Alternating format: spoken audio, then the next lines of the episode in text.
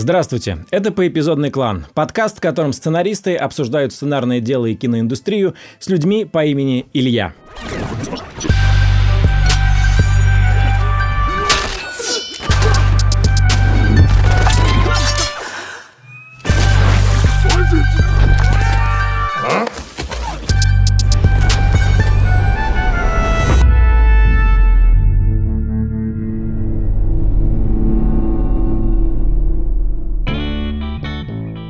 Меня зовут Николай Куликов, я сценарист, который понимает разницу между Скруджем в синем сюртуке и в красном, но уважает обоих. Привет, меня зовут Роман Кантер, я сценарист и продюсер, который сегодня выяснил, что Пальзак пил 50 кружек кофе в день. Представляете? Я Константин Майер, сценарист и продюсер, сериал «Физрук», фильм «Я худею», первый фильм на косноязычном языке. Я это, ну, короче, в общем, вот. И в гостях у нас сегодня Илья Стюарт, выдающийся чувак, потрясающий продюсер, продюсер таких фильмов, как «Ученик», «Лето», «После лета», «Петровы в гриппе», Да. «Уроки фарси», «Родные», «Спутник».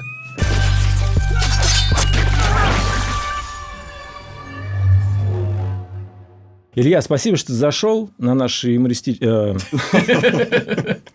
Илья, спасибо, что зашел на наш э, душевный и абсолютно безопасный для гостей подкаст, где мы из гостей делаем героев. В прошлый раз у нас был начинающий режиссер Найшулер. Да, а, Дебютант. да, что-то говорил про свой фильм, даже не в России снял, то есть на каком-то диком языке.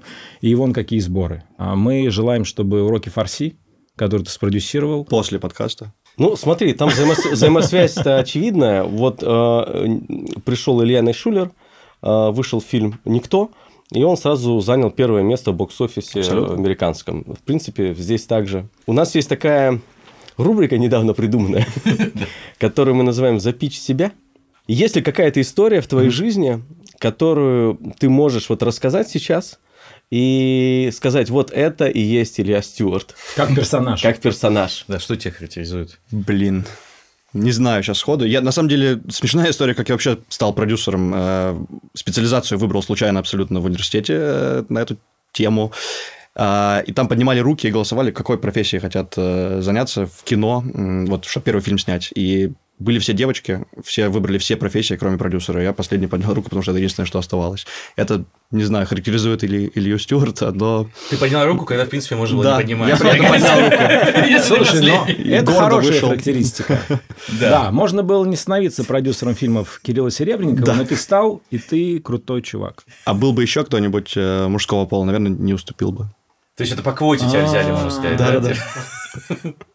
Ну, короче, Подожди, но- а где это было? Хорошо, давай мы просто поймем ситуацию. Где вообще происходят такие сцены? Слушай, это Goldsmiths э, колледж, который я закончил на бакалавр медиакоммуникация, и там была специальность, специализация кино. То есть там была возможность выбрать э, специализацию в третьем году учебы, э, и там все выбирали фотографию, телевиз- телевидение или кино. И вот я случайно выбрал кино и случайно стал продюсером, реально бл- благодаря этому курсу. Но ты же с какой-то целью шел, то есть ты, ты Искать же- себя.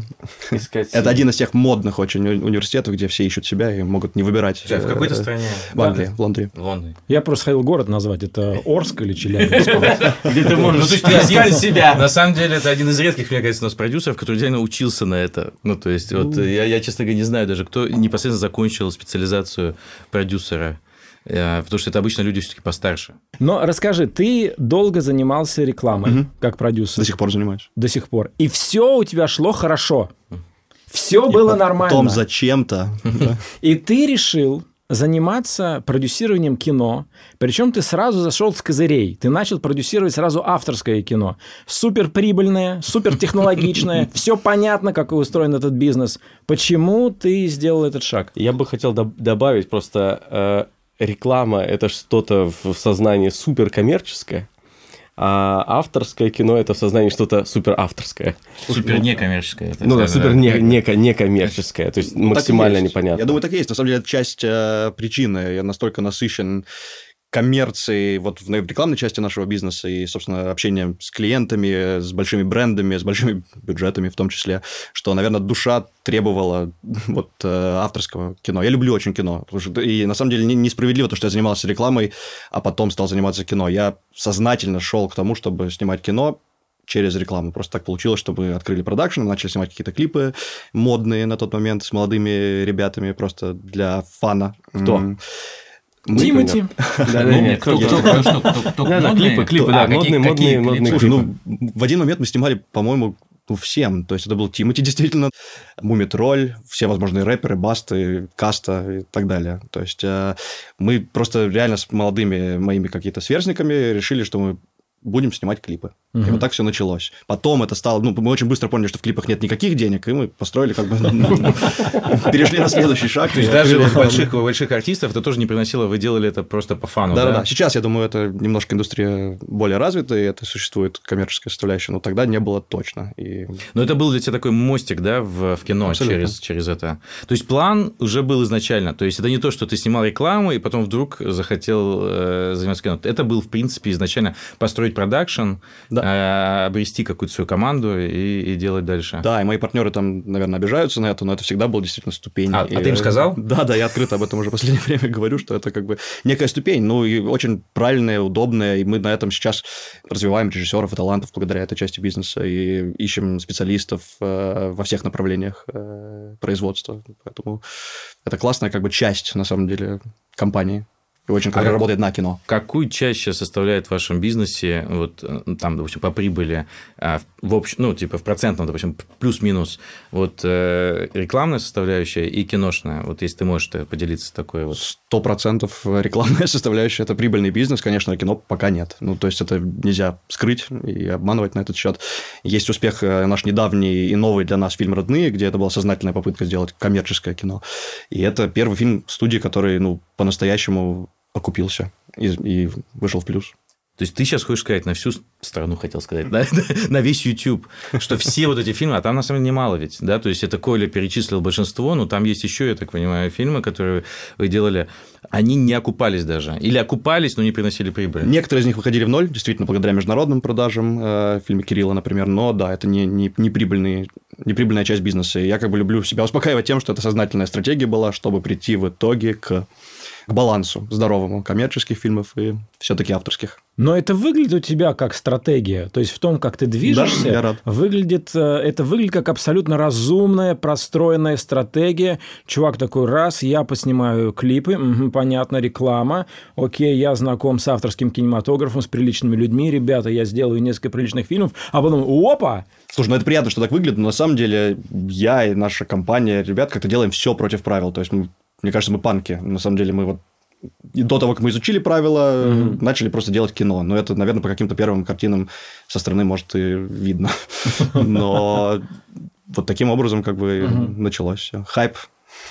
Да-да, мне очень нравится это название. Да, ну давай раз про название. А Вообще, как это возникло-то? Это, это была же шутка, был ирония, или это было действительно такое, вы сидели, как вы придумывали это название? вообще? Слушай, это же не было на тот момент, когда мы придумали 10 лет назад. У нас компания в этом году 10 лет. Это не имело вот этого двойного какого-то и моментами даже негативного значения, которое имеет А это просто сегодня было на русском слово. языке. Да, это было это было- слово, которое встречалось там в индустриальной прессе часто. Ну, то есть, в- в, э, когда речь о голливудских фильмах, там это частый оборот э, упоминаемый был в релизах и так далее, что как бы the hype around the film и так далее. Поэтому мы как-то, о, прикольно, классное слово, короткое, емкое, назовем так компанию. А потом уже появился хайп, появился зашквар и так далее. Да, ну, Ну, зашквар продакшн пока нет. Есть анти- антихайп. э, Но мы решили при этом ничего не делать с этим, как бы гордимся этим словом. Скажи, а как складывался твой путь продюсера, который, когда смотрит на сценарий, понимает, так, вот это я делаю, а вот это не делаю. Как ты вырабатывал эти правила? Ну, то есть, как ты выбрал свои первые сценарии и как ты дальше э, выбирал следующие? Слушай, ну в авторском кино же вообще другой принцип, наверное, выбора проекта того или иного. Мы следуем за автором. Мы- То есть мы смотрим на Кирилла Серебренникова, мы ему доверяем на 100%. Это, собственно, и весь принцип очень простой работы с авторским кинематографом. И мне нравится про мою профессию вообще фраза, которую я и на самом деле и в коммерческом кино тоже буду применять, а, что мы, мы сами нанимаем своего начальника. Ну, то есть весь принцип э, мой лично в кинематографе вот исходит из этого, что мы действительно выбираем, мы как бы делаем ставку на, мы принимаем вот это решение, но мы нанимаем именно своего начальника, своего босса. Хорошо, тогда что должен сделать начальник ваш, чтобы вы... Вы его наняли. Чтобы вы его наняли? Ну, Это же все основано на вкусе, личном, субъективном. То есть э, я полагаюсь только на него. И что-то работает, что-то нет. Но, честно, как бы ни за один фильм не стыдно, и ни о каком ни одном фильме не жалею. Как этот процесс происходит? Ну, то есть, окей, с Кириллом Серебренником еще более-менее можно понять. Действительно, был, был есть большой, э, большой режиссер, и очевидно, mm-hmm. что если происходит какой-то контакт, и там есть какая-то химия, то хочется с этим человеком ну, сделать что-то совместное. И дальше там ты идешь за ним. Но когда речь идет о ну, каких-то молодых режиссерах, вообще ноунеймах, да, там. вот, дебютантов, там же ну, супер большие риски. И когда ты говоришь, опираешься, что ты опираешься на вкус, то есть что в тебе отзывается, или, или что ты чувствуешь в этот момент, в момент общения, или в момент, как бы, когда ты читаешь какую-то, не знаю, экспликацию, что ты себе говоришь, вот оно. Слушай, все равно, как ни странно, даже в коммерческом кино почерк всегда вот авторский какой-то почерк. То есть, на самом деле, Егор Абраменко, который параллельно с нами как раз начинал снимать те самые клипы и рекламу, э, снял фильм «Спутник», э, ему доверили, кроме нашей студии, еще большие наши студии наших партнеров, э, дебют довольно высокобюджетный для, для все-таки начинающего режиссера, опираясь на то, что у него есть вкус, у него есть точно, ну, режиссер с большой буквы, есть видение, есть что сказать. И, наверное, вот это вот это сложно сформулировать словом одним каким-то простым, но это то, что я лично ищу общаясь с режиссером. Это может быть в дебютанте, э, очевидно, вот как в случае с Егором, в случае с Ладо, чей дебют мы сейчас сняли. А, очевидно, что есть почерк. Но смотри, я так понимаю, у вас значительная часть проектов, которые вы делаете, это вы делаете с людьми, с которыми вы так или иначе сотрудничали там на рекламах, на клипах и так далее. Вот ты упомянул Ладо, давай назовем фамилию, Ладо Кват... Кватания, да. правильно? А Ладо Кватания, Егор Абраменко, кто еще? Олег из... Трофим, на самом Олег деле, Трофим тоже, тоже с вами Мы просто кино с ним Олег Трофим, который режиссер э, первой части Лед и... Майор Гром. И Майор Гром, да. А, значит, это все как бы из вашей, как американцы говорят, стейбл, как бы из вашей конюшни, типа, а, значит, э, жеребцы. И вы, видимо, пробуете на рекламе часто этих э, ребят, и потом вас возникает какая-то... Да, то есть реклама как бы удобна тем, что люди как бы показывают, что они могут рассказать историю в очень коротком формате. Мне кажется, это очень сложно. И если мы видим, что есть э, как бы способности, возможности, умение рассказать историю в коротком формате, то это тоже хороший знак обычно. И действительно, как бы можно очень многие вещи э, проверять на рекламе, как стиль, вкус, э, работоспособность. То есть это же очень жесткая индустрия, на самом деле. Ролики, вообще производство рекламное, это как бы требовательная очень история. Ну, ты много сценариев читаешь вообще? Да, но не все успеваю, что нам приходит. Нам приходит довольно большой объем, и у нас сейчас уже та стадия компании, где появляется development отдел уже такой взрослый, и поэтому мы придумали некие, некоторые стадии, через которые сценарии все проходят э, до того, как они попадают к нам уже на какое-то решение большое. Ну, во-первых, после этого выпуска их будет еще больше, особенно если ты скажешь, сколько примерно в год вам сейчас приходит. Слушай, я, наверное, нет такой статистики, но один или два сценария в день мы точно получаем. Вот. Будет больше, держитесь. Но грустно, к сожалению, что ни один из этих сценариев, которые приходят к нам из, и не разработан в нашей студии, мы так и не запустили. То есть, угу. все, что мы сделали до сих пор, все, что у нас в запуске, это то, что мы инициировали сами. И главное, не только у нас, а я так понимаю, в Голливуде, угу. а времена, когда то, что они называли spec script, когда просто присылали какие-то сценарии, кто-то мог их купить за, там, за, угу. за большие деньги, или даже не за большие деньги, просто купить, ну, заканчиваются. Это скорее стало способом показать, э, что ты умеешь. Угу. Ну, просто да, я, да. я прям обращаю внимание, скорее уже не на саму историю. А на то, умеет ли человек работать. Да, да, да. да, да. Есть вообще у тебя опция, как у продюсера, э, вторгнуться в замысел автора, сказать, минуточку, я тут слышал один подкаст, там говорили, что хорошо бы в третьем акте. Во-первых, хорошо, когда акты есть. Во-вторых, там хорошо, когда в третьем акте происходит какая-то кульминация, персонаж совершает какое-то яркое действие, которое выражает тему этого фильма. Вот я здесь этого не вижу, уважаемый автор. Извините, я автор.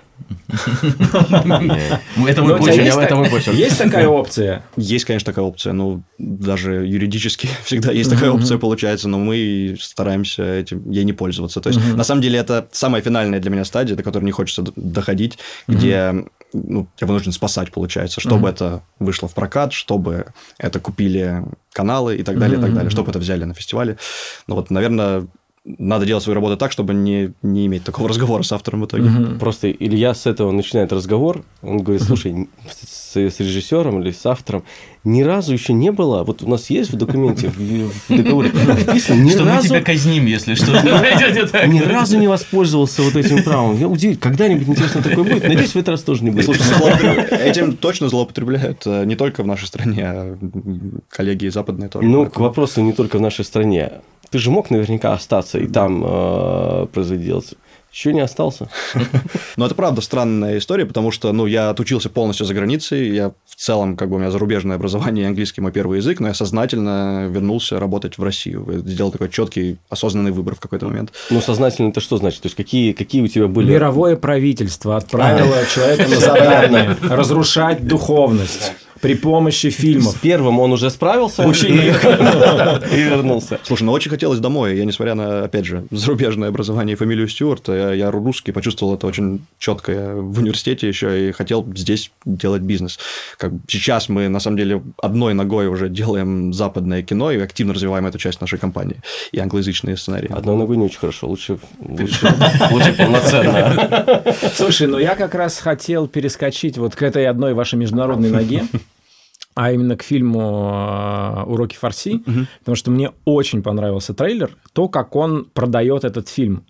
Он, э, при том, что ты видишь, что это, э, ну, скажем так, не блокбастерное существование актеров и не совсем блокбастерная картинка, но коллизия там абсолютно... Хай концепт, Да, на да, самом да, деле. да, да, да. Я надеюсь, что все зрители посмотрят его. А, или Давай так расскажу. Давай А, назовем это хайп-концепт. Какая концерт, да. Ну, Новая, категория, да. Это хорошая мысль. Так вот, там еврей во время того, как его э, значит, пытаются убить фашисты, выдает себя за а, иранца, да, и у него есть с собой книжка э, на фарси. И когда его с места казни привозят, э, ну, так скажем так, я, поскольку фильм не видел, только... В концлагере да. А, Видимо, да. То э, фашистский офицер, который заведует кухней, говорит, ты будешь у меня, значит, жить и работать, и будешь учить меня фарси. И э, главному герою нужно учить фашиста фарси, хотя он знает только одно слово по фарси, это отец, потому что оно было написано на обложке этой книги. Ну вот, мне кажется, супер концепт. То есть, например, «Зеленая книга», по сути, очень похожее э, устройство. Двум абсолютно разным персонажам нужно притереться, найти общий язык. И мне кажется, это супер э, конструкция. Да, если бы вообще там э, ну, не было бы Холокоста, концлагеря и всего того ужаса, который э, в реальности происходил, это вообще заход на комедию, да. Да, да, боди-муви, на боди-муви, да. да, чи- чи- чис- чистой воды. И интересно, конечно, мне прям интересно посмотреть, какие чувства я буду в этот момент испытывать, потому что конструкция, очевидно, там есть, ну, комедийные, скажем так, ходы, а, но при этом под, под всем этим лежит, ну, со- совершенно страшнейшая вещь. Да более того, на берлинской премьере люди просто ржали в го- во весь голос. То есть мы не знаем и не говорим по-немецки, никто из нас, как бы делая фильм на А в немецком языке. Берлине это особо интересно, на самом деле. Но мы были в шоке на мировой премьере, то есть мы не знали, чего ожидать до самого последнего момента, но просто с первых минут э, люди смеялись во весь голос. И это ну, сюрреаль- сюр- ну, странное было как бы. А над чем смеялись? Над игрой Ларса, мне кажется, над тем, как он это делает. Ну и сама ситуация, то есть она абсурдная, и, видимо, это вызывает... То есть это, там действительно есть как бы огромная доля иронии в этом фильме, но в особенности на немецком языке ну, вот это просто как будто, если бы не смотреть, что на экране происходит, мы подумали бы, что это фильм с Джимом Керри. Слушай, но мне понравилось, э, точнее так, не то, что понравилось. Э, В твоем одном интервью я обратил внимание на строчку, где ты говоришь, что фильм уже на уровне сценария был продан в большое количество стран. И мне кажется, что это как раз э, очень важный момент, на который стоит обращать внимание авторскому сценаристу, что ты можешь твой фильм, то есть твоя история может быть не такая жестко структурная, не должно там быть обязательно 18 битов Блейка Снайдера, но если там есть вот концепт как бы пуля, то это пробивает огромное количество фильтров международных. Вы знали, э, что так пойдет, вы планировали это, или это было для вас удивлением? Слушай, ну это вообще отдельный жанр фильма о Холокосте. И так получилось, что как бы есть на это и свои покупатели, есть лю- ну, люди, э, дистрибьюторы, которые приобретают фильм на уровне сценария, они понимают, э, куда он встанет, mm-hmm. как они будут его позиционировать у себя на рынке и так далее. Но это наш первый опыт, и мы нащупали, это не была стратегия ни в коем случае, mm-hmm. когда действительно просто все реагировали на текст, mm-hmm. все от него одинаково плакали и восхищались, mm-hmm. и покупали. То есть мы на берлинском первом кинорынке, еще не сняв ни, ни одного кадра и не утвердив ни одного из артистов, мы закрыли там 15 или 20 территорий, я уже не помню сейчас точно. Потом уже, когда появились известные европейские артисты, это, uh-huh. ну, что называется, package э, uh-huh. в американском кино стал еще более привлекательный, и, собственно, до съемок фильма мы закрыли все почти ключевые э, территории. И это то есть, для меня раз, первый новый еще, опыт. Еще раз, то есть до того, как вы сняли первый там, значит, кадр. Э, первый кадр, у вас, в принципе, уже пришли деньги, ну или там, во всяком случае, вы подписали как бы контракты на огромный, то есть фильм был уже как бы сделан коммерчески, продан, да. То есть это, в принципе, то, как в идеале, да, выглядит эм, а, судьба авторского фильма, да, в международного, скажем. Да любого, мне кажется. То есть вообще вот этот вот пакетинг, это то, что я, к чему я тоже хочу в итоге прийти. Понятно, что в российском кино так не работает, но в какой-то степени, наверное, работает, потому что ты все равно продаешь как бы упаковку. Но, конечно же, в Голливуде да, все самые большие фильмы делаются по, по этому же принципу. Это текст плюс режиссер плюс талант актеры. Теперь, теперь, конечно, свинью ты подложил редкостную э, многим авторам. Они будут приходить к продюсерам, и продюсер говорит, мне нужна такая история, которая, которая будет пробивать на уровне истории сразу минимум 15 стран. Слушайте, ну это редкий, на самом деле, сценарий, уникальнейший. А как же он попал вообще? Расскажи историю, как это все, как это все возникло. Его разрабатывал много лет Тимур Бекмамбетов, и к нам он попал после длительного ну, паузы, я так понимаю. Я, кино просто не было сделано, ну, сценарий лежал на полке. Был уже Вадим Перельман на тот момент, которого пригласил Тимур э, снимать эту картину. Но Вадим был также и продюсером. И мы, будучи знакомы с Вадимом, э, обсуждали, что было бы хорошо что-то вместе сделать. И в один момент он мне, ну, наверное, сознание специально сказал, ну вот классный сценарий, вот давай что-нибудь такое найдем. А, и я, прочитав его, конечно, не мог уже не сделать это кино и не отпустил эту историю. Мы договорились все э, и с Тимуром, и с Вадимом, а, который стал продюсером, партнером тоже, что наша студия возьмет э, на себя этот проект. Мы предложили делать его на немецком языке, что как бы самое антикоммерческое а изначально решение. какой был план? Изначально это была идея, что фильм на английском языке. Mm. Ну, то есть, это как бы список Шиндлера, и на самом деле я поймался на мысли, и Вадим тоже, что есть один Спилберг и один список Шиндлера и один э, Ральф Файнс, который говорит на, английский, на английском языке с акцентом uh-huh. немецким, uh-huh. и такой путь не стоит повторять. Ну, вообще, мне кажется, уже просто время изменилось. Да. Тебе не кажется, что такие, что вообще вот эти фильмы, которые э, на английском с, с локальными акцентами, уже все меньше и меньше будут... Так и э, есть, хотя коммерчески это сработало бы все равно, то есть рынок бы по-другому бы среагировал, просто, uh-huh. ну, это математика, больше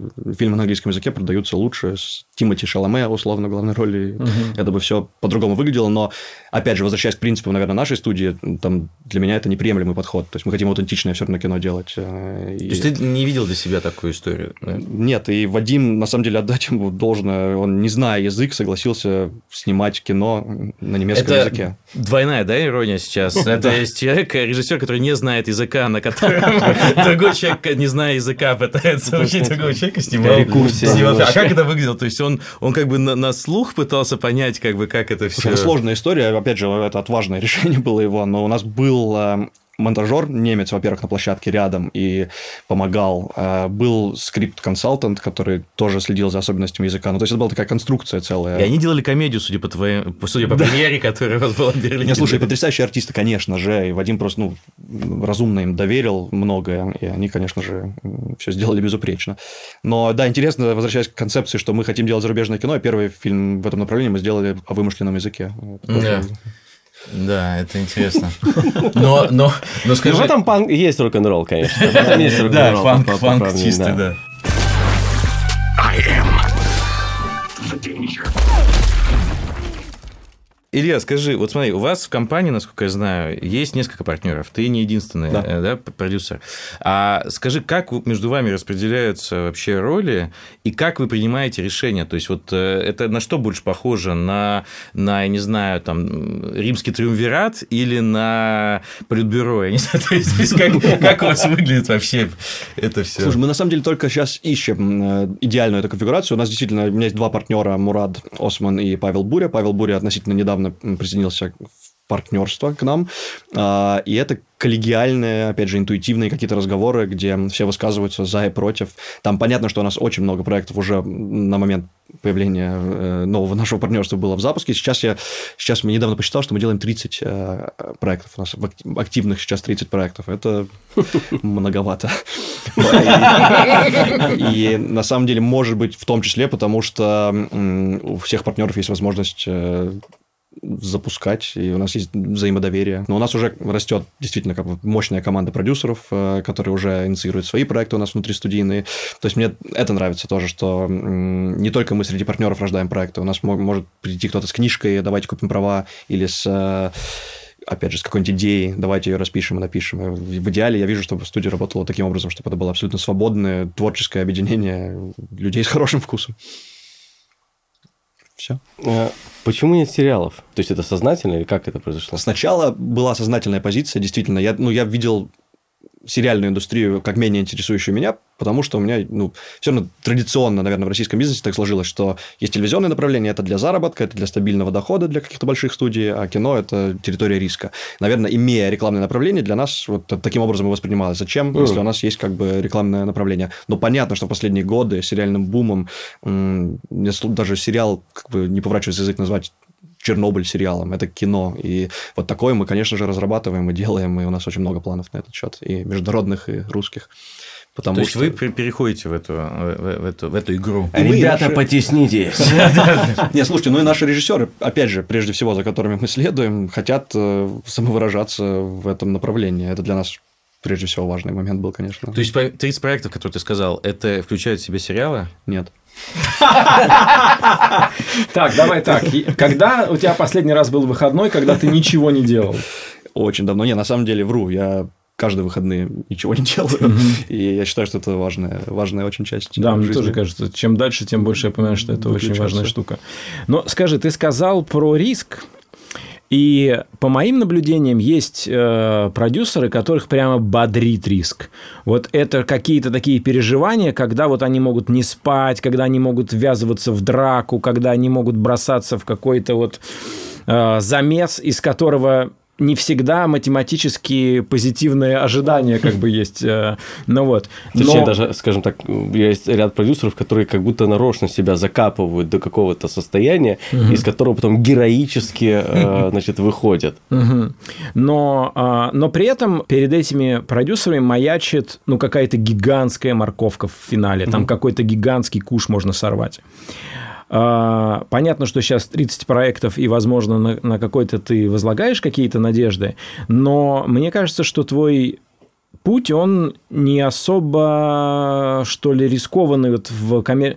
в коммерческом плане был. В смысле, там не было того, что сейчас я рискну вот этим, потом будет какой-то куш. Как у тебя с риском э, отношения? Слушай, как раз я считаю, что мне нравится, что мы с теми же самыми режиссерами продолжаем делать проекты больше и идти дальше. То есть, mm-hmm. ну, сейчас не выдавая подробности, вот это происходит. То есть, это какая-то действительно стратегия, опять же, интуитивная. То, что мы сделали несколько авторских фильмов, пусть они вышли в ноль, пусть они коммерчески не, ну, не не принесли нам угу. очень много денег, но зато мы можем сейчас сделать, э, благодаря этому успеху, угу. следующий шаг уже большой, уже на английском языке, уже со звездами международного уровня. Вот, ну, вот... ты про спутник сейчас, да, говоришь? Нет, кстати, не только, не только про, спутник. Да. Ну, расскажи про спутник, раз это такая свежая была mm новость как раз вот в эту, на эту тему. Вот вы сделали русский фильм. А сейчас появились новости про то, что вы будете делать, и вы будете участвовать, я так да. понимаю, в а, англоязычном ремейке этого фильма. Вот расскажи чуть поподробнее, потому что, я так понимаю, перед вами стоял уже, наверное, скорее всего, выбор, который стоит перед всеми, просто отдать наверное, права. Ну, это, это я так предполагаю. Да. Или участвовать а... самостоятельно. Э, самостоятельно, по-моему, никто еще не участвовал у нас особо. Я не слышал таких историй. Вот расскажи чуть поподробнее, как это все происходило. Слушай, ну, спут... за, за права спутника вообще была война. То есть мы разговаривали с главами больших студий. Вот сейчас Bidding War. Bidding War, да. да. Мы Давайте с... скажем, что это такое. Что такое да. Bidding War – это ситуация, когда у, например, у студии или у режиссера или у сценариста есть проект, там сценарий или кто-то, и студии большие начинают аукцион, аукцион э, за этот э, проект. Ну и, да. И каждый раз повышают цену. Так и есть. То есть мы, опять же, это все по зуму происходило по понятным причинам, и люди на том конце, я был, я был в шоке. То есть это люди, чьи фильмы я смотрю и фанатеют, которых они угу. уговаривали нас отдать им права на фильм «Спутник», и это немножко как бы абсурдная была для меня ситуация в какой-то момент, но это круто, что, угу. что есть такой кейс. Во-первых, Егор Абраменко взлетел как режиссер, и в него бросаются угу. самыми большими, самыми разными сценариями и проектами сейчас. А у нас позиция просто с партнерами нашими, с Федором С Мишей Врубелем и с Сашей Андрющенко была сразу то, что мы хотим в этом участвовать. То есть это просто на, на берегу мы так спозиционировали все переговоры. Никакие деньги бы вас не убедили отказаться. Это же рекламная часть бизнеса, я же... А, нет, все, на самом деле, на удивление, очень открыты были к этому. Видимо, ну, вообще очень важен им а, Russian angle, как бы, чтобы люди аутентичность, видимо, соблюдали, хотя это фильм не о России в итоге будет, но а, они уважили присутствие, нашим присутствием как бы нас уважили, согласились. И я не, не, не думаю, что мы будем доминировать креативные разговоры эти, но при этом как бы будем коллегиально делать с студией Мэтта Ривза. Это довольно круто. А Егор будет снимать или нет? Нет, нет не Егор. Но, но вы, а, скажем так, вы в каком ключе будете участвовать в этом? Как продюсеры. То есть просто наши три студии присоединяются к студии Six in Idaho, Мэтта Ривза, который режиссер Бэтмена и продюсер многих других хороших фильмов, и Village Roadshow, который... Это студия, которая делает новую «Матрицу» и, господи, Mad Max. Поэтому это такие серьезные партнеры. Мягко говоря. Да. Можно жить, можно жить. Да, неплохо.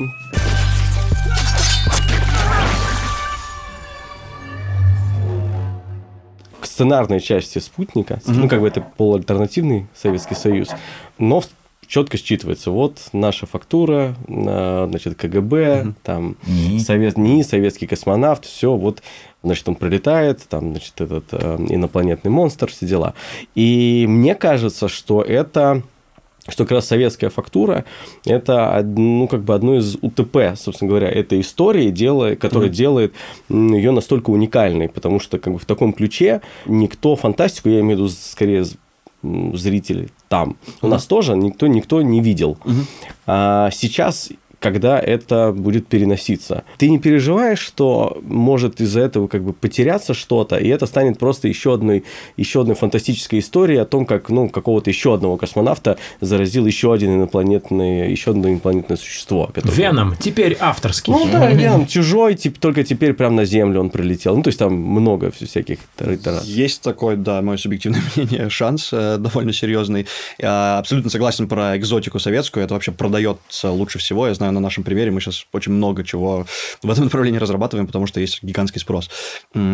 Каким будет американский фильм, не знаю, но известно, что весь бизнес там построен на IP, то есть им просто намного удобней работать с, э, с, mm-hmm. с ремейком, с книгой, э, с чем-то готовым. И я думаю, в данном случае здесь главная, главная мотивация была в этом, что есть IP, э, давайте его купим, давайте вокруг этого мира, вокруг этой конструкции придумаем свой мир.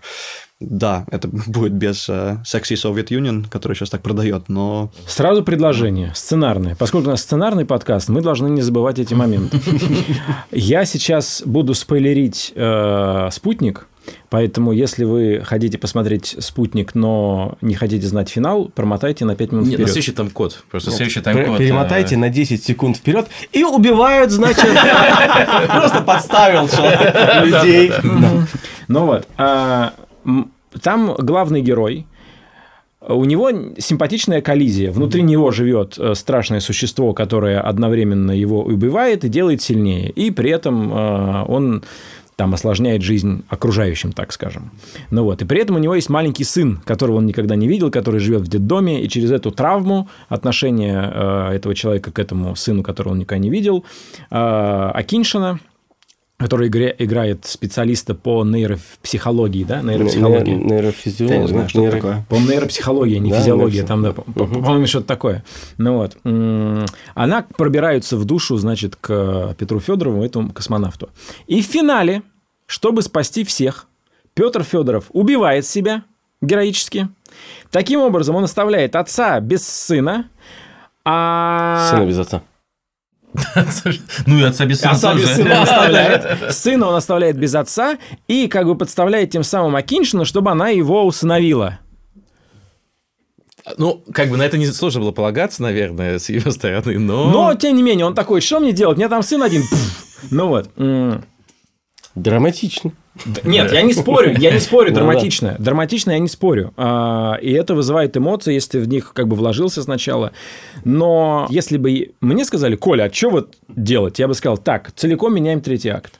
В третьем акте наш чувак, который даже если он никогда не встретится с сыном, там же в космос, там же космические корабли летают. Он делает... А, и там же еще говорят, э, по, по новостям мы видим как бы несуществующую жизнь этих космонавтов. Но вот, он вместе с Акиншиной устраивает возможность ему самому улететь в космос вместе с, этим, с этой херью, потому что он здесь с ней расстаться не может, но он может полететь в космос с этой херью и там героически взорваться. И таким образом сын что получает? Он получает отца героя, и если перед отлетом туда и перед там финальным, не знаю, взрывом или чем-то вот растворением этого космонавта в космосе, если он на весь мир, а это ведь космонавт, это люди, которых слушает весь мир в то время, если он скажет, что каждую секунду, находясь от Земли, я думаю об этом, о сыне, и это самый лучший вообще мальчик на свете, я его пи***ц люблю, и он улетает и там погибает, даже никогда его не видя, вот тут он дарит сыну супер отца. Теперь об этом сыне будут заботиться все, и самое главное, что он совместил. Классно, когда герой умудряется совместить в финале две... Что, Продолжай, что, что, что, продолжай. что, Я чувствую себя как учительница, которая стоит к доске, что-то рисует, объясняет. Да кто смеялся? Кто плюнул мне сейчас бумажкой в ссылку? Мне кажется, Коля печенгует уже в голливудской студии сейчас. Илья, можешь передать нормальным продюсерам, Мэтту Ривзу. как Ривзу, что есть хорошая, в принципе, идея. Как, как... Илья, ты же знаешь нормальных продюсеров? Можешь? Да. Да, Коль, Ну, что ты хотел, к чему да, ты хотел? Ну так вот, таким образом, смотри, он поги- герой погибает, но он не оставляет сына без отца, потому что теперь, так, если у такого, отца- такого сына такой отец, даже если ты не можешь с ним встретиться, потому что Историю.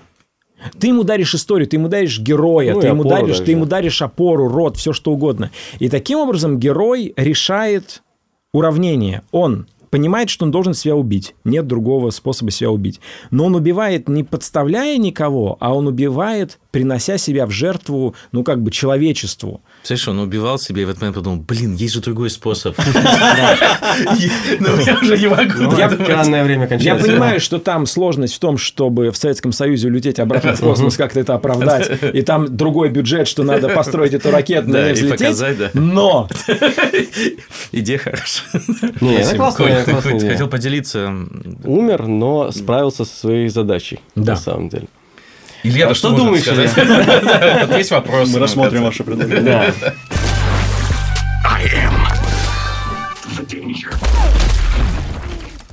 Хорошо, я не буду предлагать тебе другое решение фильма «Уроки фарси» в конце. Смотри, уверен насчет Холокоста? Илья, смотри, есть такой у нас тоже продюсер, Александр Ефимович Роднянский. И вот он, насколько я знаю, он один из тех людей, который вводил такое понятие, опять же, могу ошибаться, но почему-то у меня как-то с ним связано. В какой-то момент было модно такое понятие арт-мейнстрим. Его все обсуждали на кинотавре, там, в общем, везде. Вот, и э, это, как я тогда понимал, была такая идея, что можно снимать, э, с одной стороны, авторский фильм, но он будет достаточно потенциально коммерчески успешен и, и доступен более широкому зрителю, скажем так, чем авторское кино. Вот за эти годы мне такое ощущение, что этот термин не взлетел. Слушай, я отчасти с тобой согласен. Вот на, на самом деле уроки фарси это как раз попытка вот найти этот баланс была сознательная. То есть, мне кажется, э, есть доступное кино, которое понятно, а есть кино, где ты должен работать, э, чтобы его понять. И в этом, наверное, как бы какое-то гла- главное различие, но при этом как бы это не значит, что одно из них авторское кино, а другое не авторское. Вот фильм «Паразиты», например, э, яркий же пример тому, что вообще этих правил больше давно не существует, по-моему. потому что- Я помню, многие обсуждали, типа, это же слишком коммерческая история для аканской ветви. Серьезно, серьезно обсуждали на полном серьезе. Типа, как-то там слишком всю как-то А как происходит. определяли? Ну, типа, интересно. Интересно. Сюда. Слишком много эмоций. Прям вот удовольствие получаешь, смотришь и приятно. Ну, на фестивале кино ты же не должен получить. Ты же должен Наслаждаться им не должен. Да, ну то есть там должна быть какая-то степень э, скуки, как бы, она необходима. в- Ну, так умозрительных эмоций. То есть ты как бы не испытываешь эту эмоцию, но потом понимаешь, что вот этот э, ход или этот поступок героя в фильме, он вот про это, вот про эту эмоцию вызывает. И ты дальше обсуждаешь. Ну, опять же, это вот наше мнение трех попсовиков-затейников, как бы, я не знаю, как назвать. Не нас. знаю, у меня уже третий год пишется фильм про Эйзенштейна.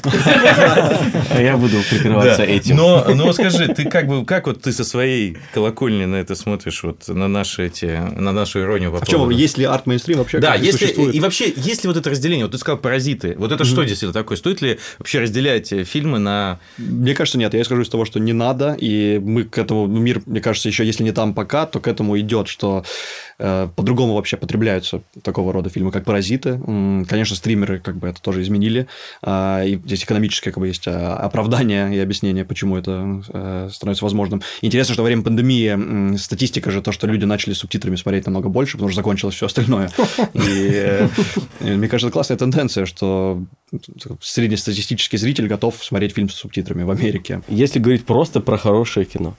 Помнишь ли ты фильм, который вот на такое впечатление на тебя произвел, что ты вышел и понял, что ну кино это какая-то мощнейшая мощнейшая машина по, значит, э, ребята, спасайте. Вопрос, который означает, есть ли у продюсеров сердце? В общем, очень странный вообще этот фильм, который такое впечатление на меня произвел. Это «Умница Уилл Хантинг», если помните такое. М, конечно, Он конечно. вот изменил мою жизнь, и я помню свои четкие эмоции, когда я первый раз посмотрел. Я его пересматривал много раз с тех пор, но я помню, что я очень хотел заниматься кино, увидев этот фильм. И мне, ну, как бы очень интересная еще история была на тот момент неизвестного Бена Аффлека и Мэтта Деймона, которые этот сценарий носили по всему Голливуду, это я потом все понял. А, и просто можно в Ютубе забить, как они получают этот Оскар, и там все видно. На самом деле, это там, дикое какое-то количество просмотров у этого видео, но просто ребята плачут, э, забывают всех поблагодарить, они визжат, у них высокий голос, ну, то есть, это, это, это магия. Да-да-да. какая-то И они еще не тот Бен Аффлек и не тот Да, да, да, э, они никто. Мэтт Дэймон, да. Они никто, они уговорили студию Харви на тот момент, по-моему. Вообще классно. но- но- но Редко же люди вспоминают, что они вообще сценаристы изначально. То есть две большие голливудские звезды изначально написали сценарий. И так попали Очень хороший, на мой взгляд. И вообще это кино, ну, шедевр, я считаю. То есть, ну, лично на меня сработало. Был у тебя такой момент, который хочу, вот, э, ребята, давайте сделаем что-то похожее на Хантинг. Слушай, Ну, был такой соблазн же у многих есть. Нет, такого момента не было, но я честно хочу вот эту эмоцию получать от сценария в идеале. То есть Рокки Фарси, почему ну, я говорю, что его невозможно было не сделать, э, потому что я плакал в конце этого сценария, когда его прочитал. И э, вот я хочу вот эту эмоцию и в фильмах, и, которые мы делаем, в идеале добиваться, и в сценариях, которые мы создаем. Почти в каждом нашем сценарии. Я плачу, но по другим причинам. Снова сделаю долгий заход на твою уникальную природу. Короче, есть у меня товарищ Миша Вельмакин, и он подогнал мне книжку, которая называется «Трактат об эффективности». Написал ее человек фамилию Жульен. Эта книга говорит о том, что в европейском подходе э, ну, практикуется такое, типа, вон цель, мы к ней идем, а, средства какие-то есть, но если что, больше добросим, вон к этой цели и прем. Ну, и переводя это на язык, на язык продюсирования, это значит, значит, Новый год, мы делаем, значит, что-то громыхающее и большое, встаем в Новый год, распихиваем со всеми локтями, делаем хорошую мину при плохой игре всегда, но нам вот этот вот миллиард новогодний там сияет впереди. И дальше э, мы готовы сжечь все нервные клетки, чтобы доприйти, и неважно, что это не сделает нас счастливыми. Это один подход.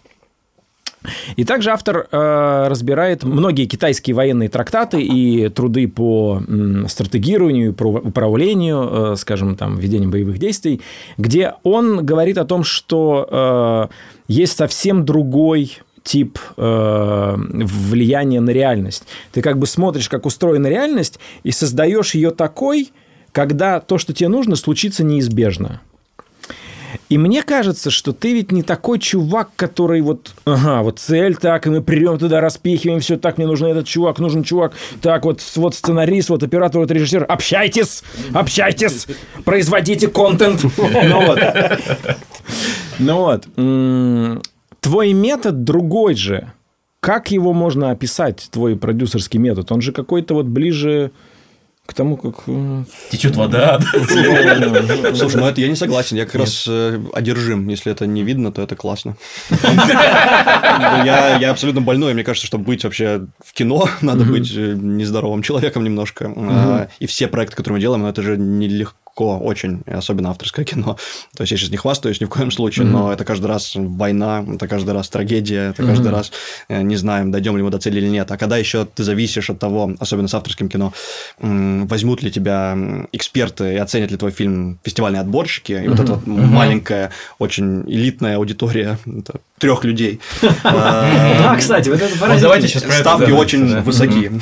И на самом деле вот все фильмы, ну, большинство там фильмов, которые мы сделали до сих пор, до сих пор, они исходили из того, что стратегия была с расчетом на фестивальную премьеру. Если бы уроки Фарси не отобрали бы в Берлин, не было бы такого мощного старта, ну и так далее, и так далее. Ну, То уже есть, продали, э, как мы знаем, этот фильм. с- да, с это, одной то есть, стороны, с одной э, стороны. Но скажи, вот это супер интересно, хорошо, что мы подошли к, к, к этому моменту. Вот про фестивальных отборщиков, вот эти три, вот это вот небольшие, вот эти окошки, которые могут не открыться, как бы, да, их не так много. Вот расскажи, все-таки у нас мало людей об этом знают. А Как устроен, ну, вот с твоим опытом сейчас, вот ты прошел уже этот путь, э, ты был, на что, ну, скажи, на Канском фестивале, ты был с, с, с, учи- э, с учеником, Ученик правильно? лето, да. И лето в программе э, основной. в основной. А, значит, на Берлинском фестивале, на Венеции ты был? На Венеции ты был. В общем, ты был на основных, э, на Санденсе ты был?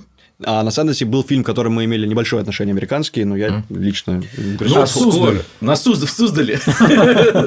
Короче, а как для тебя сейчас, вот для русского продюсера, выглядит вот этот вот мир фестива- фес- больших фестивалей? Вот как он устроен изнутри, с точки зрения, как туда попадается, значит, с кем надо спать? И есть ощущение, И- что вот теперь уже более-менее понятно, что нужно Да, как, что, сделать. что конъюнктура, опять же, существует ли все-таки конъюнктура, и как вы ее ловите?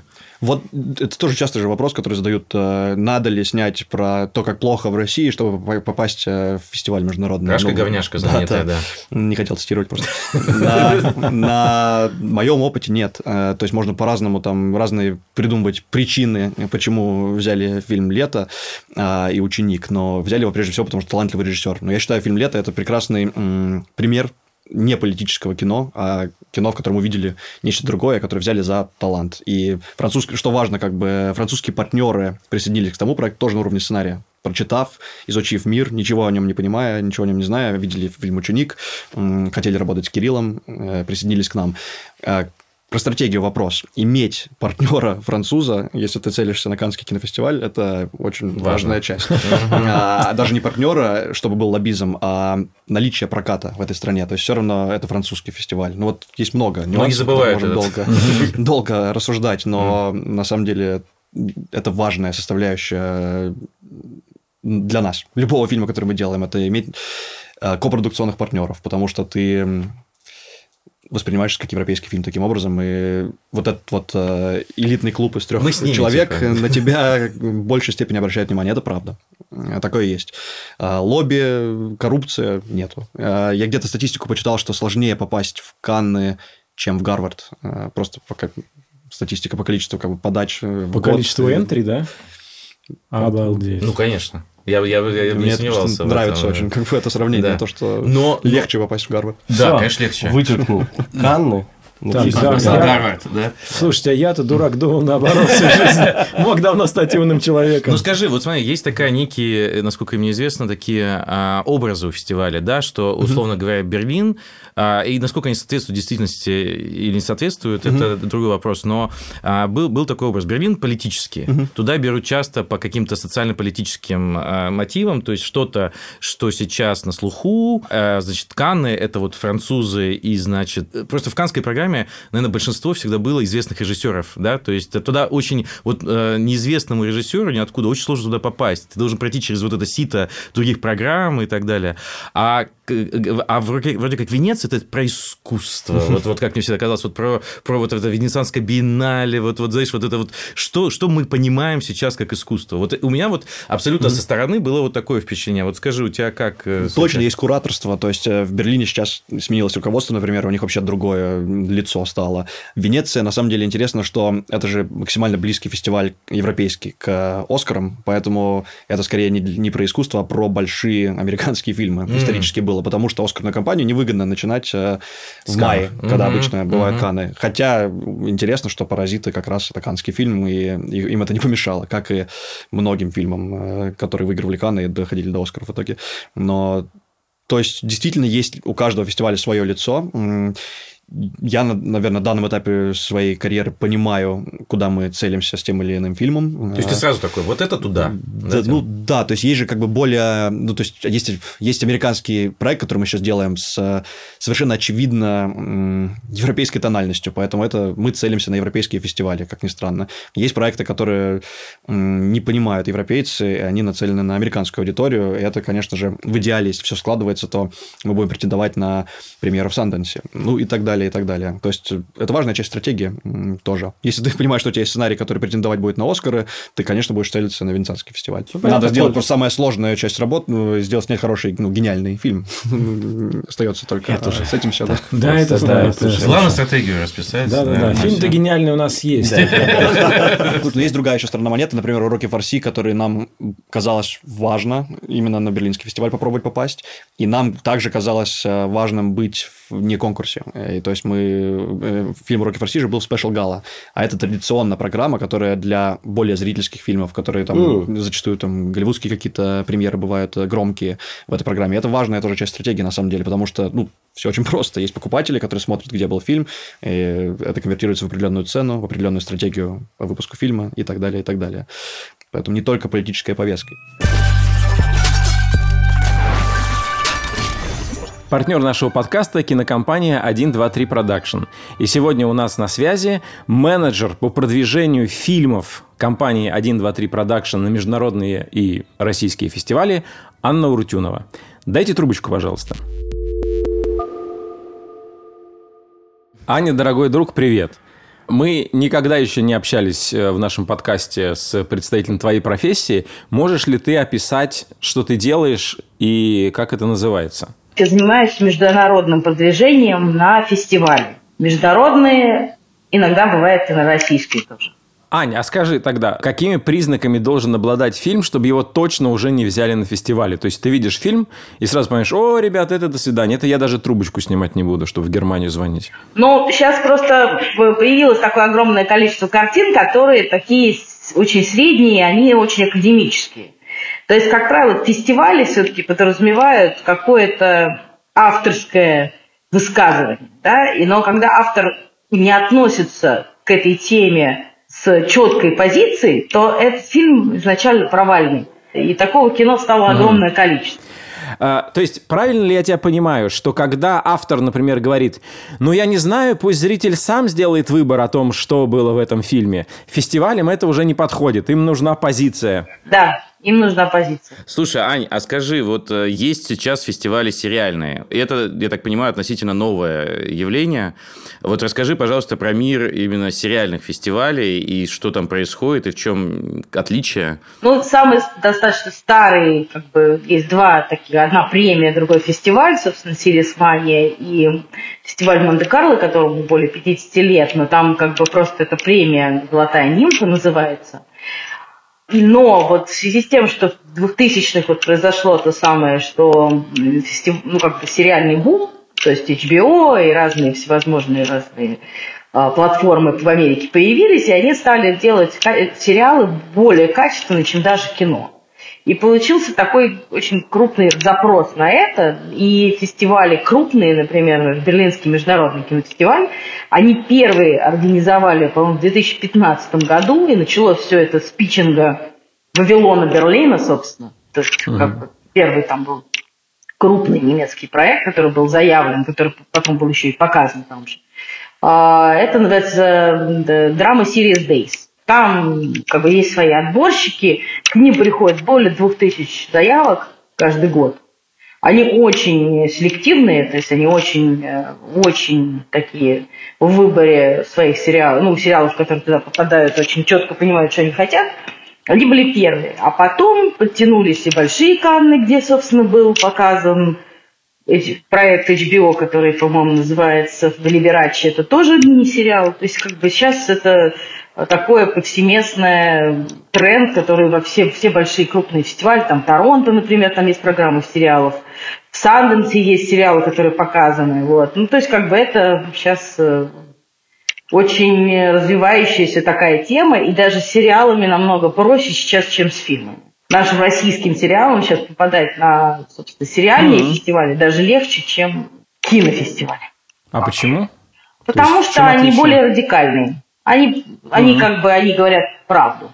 Ну вот обычная женщина, например, это был пример того, как э, сериал, в котором рассказано про коррупцию, про женщину, которая сильная, которая держит семью, ну, то есть такое, ну, как-то невозможно в нашем кино, потому что у нас тоже есть какие-то определенные скрепы и четкие какие-то, как бы, очень крайне редко, даже если вы посмотрите всю программу «Кинотавр», вы там крайне мало увидите каких-то картин, которые как бы там могут вас как-то поразить. То есть правильно я понимаю, что есть какой-то прям запрос у... Ну, э, запрос на русский став есть? Да, есть. Есть. Что они хотят э, увидеть из России? Ну, они хотят увидеть э, интересные режиссерские решения, например. Они хотят увидеть какую-то внутреннюю нашу жизнь, нашу как бы какую-то правду даже в чем-то. Сейчас очень большой запрос на Young Adult, то есть вот э, для подростков, собственно, какие-то проекты. Вот у нас есть такой «Сны Алисы», который был в Берлине, собственно, представлен 15 самых обещающих проектов года. Ну, собственно, вот это было показательно, что, конечно, это им было бы интересно. А так есть интерес именно к правде, потому что правда везде нужна. Это как бы, ну, закон такой рынка, потому что мы соревну... просто как бы российские как бы, продюсеры чаще всего думают, что соревнуются они самими собой. А когда ты выходишь на международный рынок, ты соревнуешься со всем миром. Мне очень нравится формула «правда всегда нужна». У нас был вопрос, как нужно писать, чтобы точно не взяли на фестиваль. Но я уже понял, что надо писать неправдиво, не оригинально, академично и э, не должно быть интересных э, режиссерских решений. Ань, а скажи, э, а какое вообще восприятие русской индустрии в Европе, ну, то есть, условно говоря, в, на тех же фестивалях, как они вообще воспринимают э, Россию сейчас? Сейчас я не знаю, мы же полтора года не ездили ни на какие фестивали, и мы не знаем. Ну да, да. Ну да, к сожалению. Но до этого как бы было все достаточно положительно, потому что создавалась такая интересная тенденция под названием типа русский тренд. Ну, то есть русские, как бы есть испанский тренд, да, есть э, израильский есть тренд, потому что израильские сериалы одни из самых лучших по адаптации и вообще по качеству. Russian Miracle пока не случился, но как бы, ну, в принципе, есть к чему стремиться. Но сейчас мы не понимаем, мы все в каком-то лимбе страшном, потому что первый фестиваль, который должен быть физически, это будет Канский фестиваль. Как бы люди надеются, что они туда приедут. Конечно, это будет в усеченном все варианте, и Канда надеется, но это будет показательно, потому что сейчас э, вся эта ситуация вообще мировая, она такая очень зыбкая и непонятная. Никто об этом ничего не знает, ну, как бы пока. Ну, мы, uh-huh. как бы, есть какие-то, как бы, понятно, что картины русские будут брать, в любом случае они будут, но как это все будет выглядеть, не понимает никто, даже сами, по-моему, организаторы. Но сейчас, э, в связи с тем, что сейчас, через какое-то время, когда всех привьют, всем мы поедем куда-то все-таки, то я думаю, что это было бы интересно послушать. Интересно, сколько будет сериалов про пандемию на, на следующем фестивале? Не думаю, будет много про радость жизни и про то, как хорошо жить. Вот что. Хорошо, мне очень нравится формула Russian Miracle. Э, мне кажется, что наш подкаст – это часть этого чуда. Э, и благодаря тому, что мы проповедуем драматургию нашим слушателям, я надеюсь, что через год, через два у тебя будет больше работы и больше поводов поехать с нашим стафом за границу. Прекрасно. Спасибо. I am the danger. Вечеринки в Каннах классные. Ну, вот типа там вот это вот говорят, там вот это яхты, значит, вот это вот э, после премьеры все историю. яхту. Я не был ни разу э, в Каннах, это мой э, осознанный выбор. Видите, я просто не пускаю на въезде. После того случая я буду добавлять каждый раз. А, ну давай, да, вот мы здесь подложим музыку какую-нибудь. Да, да, да. поговорим, да? Ну да, Да, расскажи, да, да, как вечеринка. вообще выглядит вот это Дольче Вита? Вот расскажи. Слушай, но И выглядит так, самая что... дольчевитая дольчевита, с которой ты встретился. Сталкивался, да. Слушай, это выглядит так, что ты 7 дней не спишь просто, потому что для меня Канны это рынок, э, параллельный кинорынок, и они вечеринки, ну, вечеринки да, но вечеринки, они связаны с работой, они связаны с знакомством с тем режиссером или с тем прокатчиком э, или и так далее. Поэтому, честно, как бы у меня ассоциация скорее с отсутствием сна, с, с невероятной усталостью, с э, недели, которую надо потом отложить на отходняк от Кан. А когда у тебя там фильм еще, это звучит, как будто я жалуюсь на хорошую жизнь сейчас, но это как бы вдвойне ставки повышаются, потому что ты еще обязан делать работу с прессой, а, какую-то активную работу по продвижению, потому что для авторского кино это главная рекламная кампания, собственно, попадание Каннах, ну, типа, фестиваль внутри. вообще, присутствие на фестивале, общение с прессой и раскрутка фильма. Собственно, создать, чтобы сарафан... Хайп. Хайп требуется много бессонных ночей. Хайп Вот. требует жертв. Еще Поэтому- один запишите. Поэтому, ну, это, это же как бы есть, наверное, и тусовочная часть Кан, которую я лично не Тебя, попадаю. короче, ты сейчас долго отвечаешь, что тебя не приглашают на эти вечеринки. Я правильно понял? Это- На кинорынок приглашают. Меня пока не звали, Да, ну то есть не было такое, что подъезжает яхта, туда, значит, загружают. По дороге. Настолько круто, что подъезжает по дороге. После проблем, которые были у Харви, это все закончилось, по-моему. Илья, наши- Можно секунду буквально ответить? Да. просто Да, на смс-ку, А пока Илья отвечает на смс смс-ку. наши дорогие слушатели и телезрители в Ютубе. Если вы... Ну, как сказать? э, Зрители. Зрители в Ютубе. Если вы были на канских вечеринках, а, разумеется, вы были, у нас только такие зрители, напишите, пожалуйста, в комментариях, что там на самом деле делал Илья Стюарт. Да. Потому что нам кажется, что Илья слишком, слишком хороший человек. Вот нельзя придраться вообще ни к чему. Мы хотим найти горячее, горячий став хотим найти. Да, Я надеюсь, что у тебя хотя бы волосы на груди, как бы, ну, э, шатен. Скажи, а вот давай сейчас перемещайся с Кан на родину. Вот скажи, ну, ты ощущаешь, что у нас, вот э, пока ты в индустрии, вот уже какое-то время, сколько лет, кстати, ты считаешь? что Пять это? лет. Пять лет. Кино занимаемся, да. Не так много, на самом деле. а Мы дольше.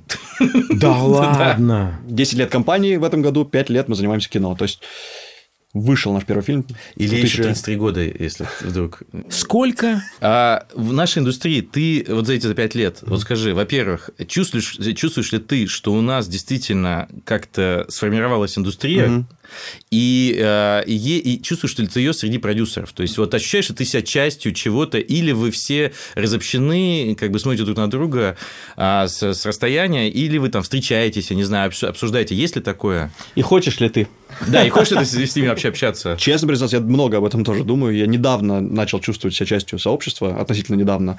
Вот есть ощущение, что старшие товарищи приняли, и это дико приятно, но поначалу столкнулся с, с э, агрессией, с э, негативом, с нелюбовью, и это тоже было интересно наблюдать. Ну, я понимаю, почему, потому что, ну, видимо, никто не мог объяснить э, происхождение, бэкграунд и, и так далее. Ну, то есть, э, ну, просто поскольку уже был какой-то опыт и какая-то, как мне казалось, э, я э, убегал от жесткого, циничного мира рекламы, попал в кино, и мне показалось еще более жестким и циничным, на первый взгляд. И эм, руку помощи там мало кто, честно, по ощущениям протягивал, кроме, ну, есть яркие исключения при этом, и какие-то партнеры старшие, с которыми мы до сих пор э, делаем проекты сообща. Но не знаю, какое у вас мнение? Мне кажется, вообще это вот чувство сообщества и индустрии общей, оно появляется. Может быть, это вот вопрос. Я просто почувствовал частью его, или оно начало появляться в последние Мне годы? кажется, что Ну, появляется. мы Я- сидим здесь. Да. и Просто так. Но, важно. кстати, а вот можешь ли ты представить себе, что несколько продюсеров такие, о, слушай, а дай подкаст сделаем, будем встречаться, говорить про наши цеховые вещи, будем приглашать иногда там режиссеров, сценаристов, кого-нибудь другого. Мне кажется, это невозможная вещь. Ну, видите, мы начали с футбола. То есть у нас есть продюсерский А. бой наш еженедельный, это первый шаг. Но у тебя есть вот старший товарищ, которых ты прям уважаешь в цеху, который вот ты на которых ты ориентируешься и за которым ты следишь, и в общем Слушай, ищешь. все, честно, как бы, ну, есть большие игроки, которых я очень уважаю и с кем я мы обсуждаем какие-то совместные а, проекты, и я как раз радуюсь и восхищаюсь тому, что открыты к партнерству студия Art Pictures, Федор Бондарчук, с кем мы сделали уже несколько проектов, и какие-то вещи обсуждаем дальше. А, Рубен Дрождичан, который, ну, по-моему, показывает с каждым проектом, что он очень открыт а, и поддерживает начинающих и не очень а, кинематографистов и делает в тандеме. Ну и большой список, на самом деле, всех, к которым я отношусь э, с большим уважением, у которых учусь. Сергей Сельянов, который вообще создал, мне кажется, авторское кино в нашей стране. Мне кажется, это важная черта вообще продюсера при каждой встрече хвалить всех, с да. кем ты работаешь. Да. Вот есть такой тип продюсеров, который вот даже ты камеры ты выключил, все равно он упорно хвалит. Хороший человек, прекрасный режиссер, художник, настоящий художник. Вот настоящий мастер. Сложный, как и должен быть как любой режиссер. Как и должен режиссер. быть любой режиссер, да, вот такие у нас пошли мастера теперь. Ну, я понимаю, что ты говорил вначале, что действительно, я думаю, поначалу принять нового... Потому что все, кого ты перечислил, это люди, которые уже, ну, не 5 лет этим занимаются, скажем так, и им не по 33 года. Действительно, новых людей появляется не так много, и они должны, видимо, пройти вот этот вот э, курс духа, салаги, как бы, и вот это вот сейчас преодолеть. А, легитимизируешь дедовщину, правильно понимаю? Ну, а, слушай, Но, кстати, есть, нет, да. давайте вот э, сейчас для меня было открытием, что Илья, э, значит, э, вот этот выжига, который только идет к своей цели, которому нужны победы, победы, триумфы. Для меня это было сейчас неожиданностью. Но смотрите, как начинает человек. Илья, прости, что я про тебя говорю в третьем лице, но ты меня поправь. Я могу пока параллельно Приходит человек на рынок, говорит, так, я хочу снимать кино. Какой у меня выбор есть? Да, и первый фильм «Холодный фронт». Окей, я работаю с тем, что имею. Сценарий будет написан, это будет снято на севере Франции, будет выглядеть супер. Э, оператор там был? Миша Хасая. Миша Хасая. Офигенный оператор. Выглядит просто как мечта. Так, ну, давайте посмотрим, какие у нас успехи с фильмом «Холодный фронт». Окей, они есть. Дальше, следующий проект. Что у меня есть? И ты вот потихоньку собираешь, ну, как бы из того, что у тебя есть. И мне кажется, это классный путь. Вот ты проходишь путь там от черпака. Да, а, но это, я вообще ценю... я, я скорее на это смотрю как... Э, то есть, ты продюсер тогда, когда ты умеешь играть с теми картами, которые у тебя да, есть ну, на да. руке и знаешь свои сильные и слабые стороны, как мне кажется, это важно. Ну, кстати, вот Илья тогда не рассказал историю, я за него расскажу, которая его характеризует. Поправь меня, потому что это я, то, что я знаю из других, э, от других лиц, поэтому, может быть, там что-то не совпадает. Но, насколько я знаю, на фильме «Холодный фронт» это был первый, да, э, фильм, который вы продюсировали. И снимать вы его должны были, сняли во Франции, да, там на севере Франции, Нормандия. Значит, и как раз либо э, незадолго до съемок, либо уже во время съемок, там как раз произошел, помните, вот этот вот момент, когда у нас доллар вдруг стоял да. стоить евро в два или в три раза дороже, чем стоил до этого. Вот это какой год, я уже не помню, но это вот это тот самый год. В очередной раз. 14 Да, в очередной раз. 14 Big time, как бы. Вот этот самый большой был как раз. Устрицы ели и шабли э, пили в тот момент, когда мы прочитали эту новость, собственно. Подавились устрицами, да, как бы. И вы сказали, так, вторую дюжину не несите. Устрицы стали еще вкуснее. Ну вот, смотрите, вот на самом деле, мне кажется, в этой ситуации и характеризуется продюсер. Мне кажется, вам многие бы сказали, так, а Суздаль тоже, в принципе, а что живут вдвоем, тоже может прийти монстр. Архангельск, тоже море. Тоже море. Тоже море, тоже море, тоже север. Вот. Но или просто перестал бы после этого снимать. Я знаю таких людей, э, которые первый раз попробовали, сразу попали на какую-то вот такую вот, э, на жесткую, да, на жесткую такую ситуацию, и все, больше не снимали кино. Ты, тем не менее, дальше э, снимал и снимал. Вот как бы как так получилось? Слушай, интересно про ну, мысль про те карты, которые есть, потому что на самом деле мы не испугались снимать наше первое кино во Франции, потому что мы занимались, конечно же, рекламой. Мы умеем, как нам казалось на тот момент, выезжать и делать съемки где угодно. Мы сильно ошибались, потому что кино все-таки это другой размах. И на второй съемочный день, я, по-моему, об этом нигде не рассказывал, тем более публично, а, один из французских эм, Светиков упал с крыши дома. Э, слава богу, все с ним нормально. Но я никогда не забуду, у меня до сих пор вот эта вот стоит картина перед глазами, когда вся съемочная группа французов, э, вместо того, чтобы подойти к своему другу, который, ну, там, и проверить, жив ли он или нет, они в кусты убежали. Потому что мы снимали без разрешения, у них не было разрешения на работу, мы как бы делали это очень неправильно и очень по-панковски как раз, чего я начал. То есть, то, как не надо снимать кино во Франции, вот мы сделали вообще, то, как не надо снимать Ну, то кино. есть они понимали, я что Э, объясню э, э, телезрителям, что дело в том, что во Франции там очень сложно. Короче, тебя, если выгонят из профсоюза, то все. Как бы твоя карьера закончена. А вот за это могут выгнать. Это, кстати, классное наблюдение, что некоторые после таких случаев перестают снимать, потому что тебе кажется, что то, что случилось, случилось с тобой. Да. То есть этот мистер кино или мистер рынок Лично тебе. Лично тебе он говорит, так, ты лох. Вот у всех других, у всех других продюсеров, у них все идет отлично. Тебя здесь не ждали. Да, да, да. Вот апокалипсис э, сегодня, знаешь, как снимали? Вообще вот только так. У всех все хорошо пошло. А ты лох, у тебя, у тебя ничего не получится. Ну вот, классно в этот момент не думать так, ну как бы не думать про себя и про реальность, как будто у вас отношения какие-то есть. А, а у тебя есть такой момент, теперь такой момент, что ты такой думаешь, «Ха, ну вот это еще фигня. Давай так, блокбастер должен был стать блокбастером. Нет, конечно, это же ироничное название было изначально. В кавычках я даже Да, помню, оно было там. ну, типа, Но хорошо, на что был, на что был расчет? Расчет был сделать хорошее кино, как не банально бы это звучало, потому что это был, на мой взгляд, хороший сценарий, э, который, наверное, сегодня в эпоху стримеров э, по-другому бы сработал, Но вообще по-другому был бы сделан. Вы рассчитывали на прокат. На тот момент, да, ошибочно. То есть э, прокат, как я сейчас знаю, не рассчитывал на нас. Это, знаете, Дудя вот это вылетает. Вот Давайте сделаем единственную такую вот эту вот штуку, которая бы вылетела до. Любой, и подпись, любой сценарист и продюсер России. Слушайте, ну, блокбастер сейчас очевидно, что это не для широкого проката был. Конечно, на тот момент мы ошибочно верили, что э, вот хорошее кино, и все этого достаточно. Но скажи, сейчас у вас есть родные, который м, состоялся очень заметно, э, вы заработали, все хорошо. А, Но когда делали блокбастер, ты думал, что вот это будет наш первый фильм, наш первое прокатное кино? Мгм. И мне сложно сейчас воспроизвести свой ход мысли, но я полагаю, что да. Я полагаю, что мы думали, что это будет первая поп- ну, попытка в коммерцию, которая должна сработать. Она ошибочна, опять же. Ты сейчас, то есть вам один-два сценария присылают в день, как правило, на студию, и Да. кто-то говорит, что еще кризис какой-то сценариев есть, да? И ты уже собрал какой-то большой объем бигдаты. Вот что нужно починить российским сценаристам в первую очередь в сценариях? Как бы ты Классный сказал? вопрос. Фу, да, классный вопрос. Я понимаю, что у вас подкаст об этом, по сути.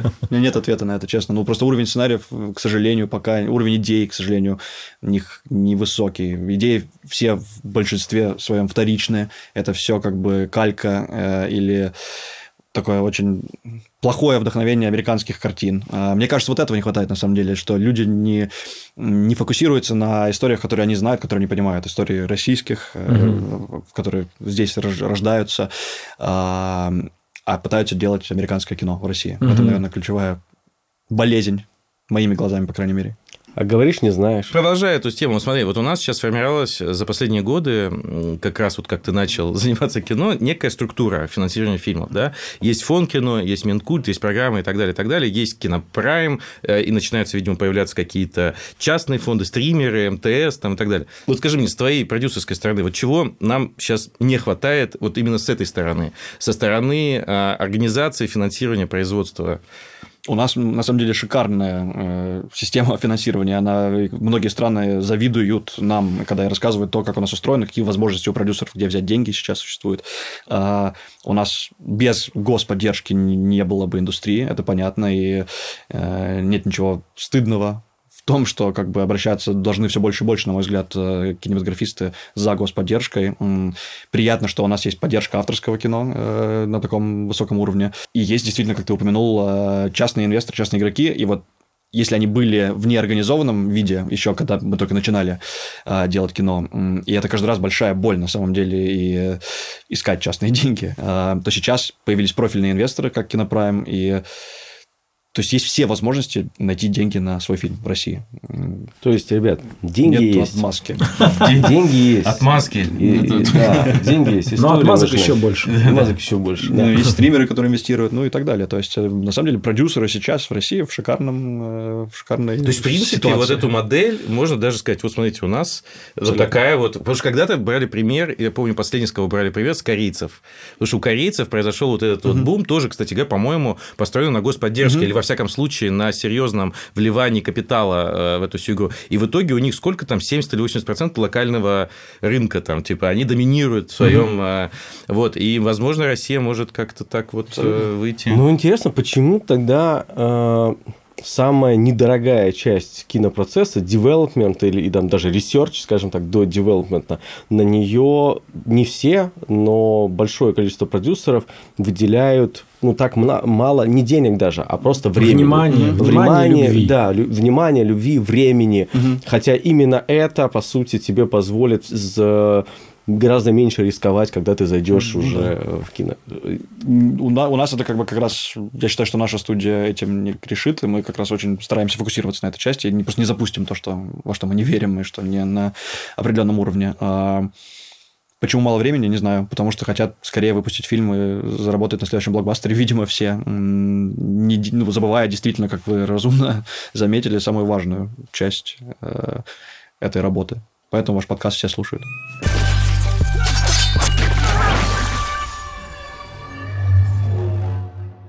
Илья, скажи еще напоследок, вот э, э, из 30 проектов, да, которые вы разрабатываете, вот скажи, какие вот следующие нам ждать? Мы да. доделываем фильм «Казнь». Это, собственно, дебют Ладо Кватани, который я лично очень верю и жду не дождусь, пока мы уже познакомим зрителя с ним. Ну, расскажи чуть-чуть поподробнее. Это история про маньяка. Хватит? Ну, как бы понятно. Умеешь заинтересовать чертяка? Слушай, это, ну, это очень хороший сценарий, прежде всего, которым мы как раз гордимся, потому что его долго над ним работа продолжалась, э, и пандемия тут нам тоже помогла. И опять же, возвращаясь к началу нашего разговора, у Ладо есть ну, совершенно уникальный почерк, который, на мой взгляд, прослеживается в его клипах, во всем, что он делает, в его рекламе, опять же. И тот уникальный сценарий, который просто о нем не хочется рассказывать, потому что там расчет на неподготовленного зрителя во многом. И в комбинации с этим талантливым режиссером, э, то есть это как бы гордость нашей студии. На самом деле, вот это тот продукт, который, наверное, интуитивно задумывая хайп, угу. хочется делать. Как бы идя с режиссерами по жизни, э, снимая с ними рекламу и клипы, и приходя к полным метрам, которые разработаны полностью от и до нашей студии, который, мне кажется, будет новым словом в этом жанре.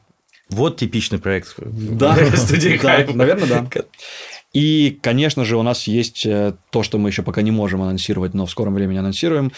А, очень яркие и большие следующие шаги с Кириллом Семеновичем Серебренниковым. Угу. вот я жду не дождусь э, этих фильмов. А еще я знаю э, про Янку Дягиль э, у вас фильм, да? да? Это как? Расскажи чуть-чуть. Потому что я вот, когда узнал, я не мог понять, это боепик, это не боепик, это какой-то другой взгляд. Что не это такое? боепик, это дебют Игоря Поплухина. Это очень авторское кино, небольшое, э, талантливое. И вот сейчас оно находится в монтаже. И будем искать дом на одном из фестивалей в этом или следующем году, я надеюсь. Ну и потом мы делаем, опять же, я упомянул наши международные шаги. Мы сейчас делаем фильм Bring Them Down. Это ирландский фильм с Пол Мискалем и в главной роли. Это который Normal People, да, да сериал? Да, который mm-hmm. вообще выдающийся актер и будет большой звездой, очевидно. И на самом деле меня, в том числе на этапе вот пакеджа, э, его имя, наверное, убедило, что в этом Тут, проекте... я так понимаю, к тебе пришли какие-то, да, продюсеры и позвали тебя поучаствовать да, в этом. Да, и да. ты так, в таких комбинациях ты тоже сейчас участвуешь, да? Да, все больше и больше, ну, потому что, опять же, это, во-первых, комьюнити, который уже создался тоже вокруг кинорынков, которые у нас есть довольно крепкие с французскими, французскими нашими партнерами, и мы делимся всеми идеями, на самом деле, стратегически со многими такими студиями не российскими, и стараемся вместе делать э, какие-то вещи разные совершенно. Вот. Ну и 27 других проектов. На них, да, в следующих сериях я чувствую это. Если вы Илья, и если вы хотите попасть в наш подкаст, спродюсируйте, снимите или напишите сценарий к нескольким крутым фильмам. Очень просто. Да, рецепт простой. Если вам нравится наш став, то поставьте нам любую оценку, где хотите. В дневнике, в Ютьюбе, где сейчас еще оценки ставят? На госуслугах можете там... В Тиндере. В Тиндере поставьте нам оценку, да-да-да, да, пожалуйста. В Одноклассниках. В Одноклассниках, Вов, пожалуйста, там есть один конкретный слушатель. В Одноклассниках поставьте. Э, напишите комментарии, напишите, пожалуйста, каких еще Ильей, каких еще людей по имени Илья нужно позвать. Что касается Фух. комментариев, ребята, это очень важная вещь. Илья, спасибо, что пришел. Спасибо. Надеюсь, мы еще через пять лет с тобой встретимся, обсудим все те 30 фильмов, которые ты снимешь за это время. Спасибо, что ты был таким открытым и очаровательным человеком. Без иронии. Без. Спасибо, Коль. Пока. Спасибо, спасибо, Люк. Пока.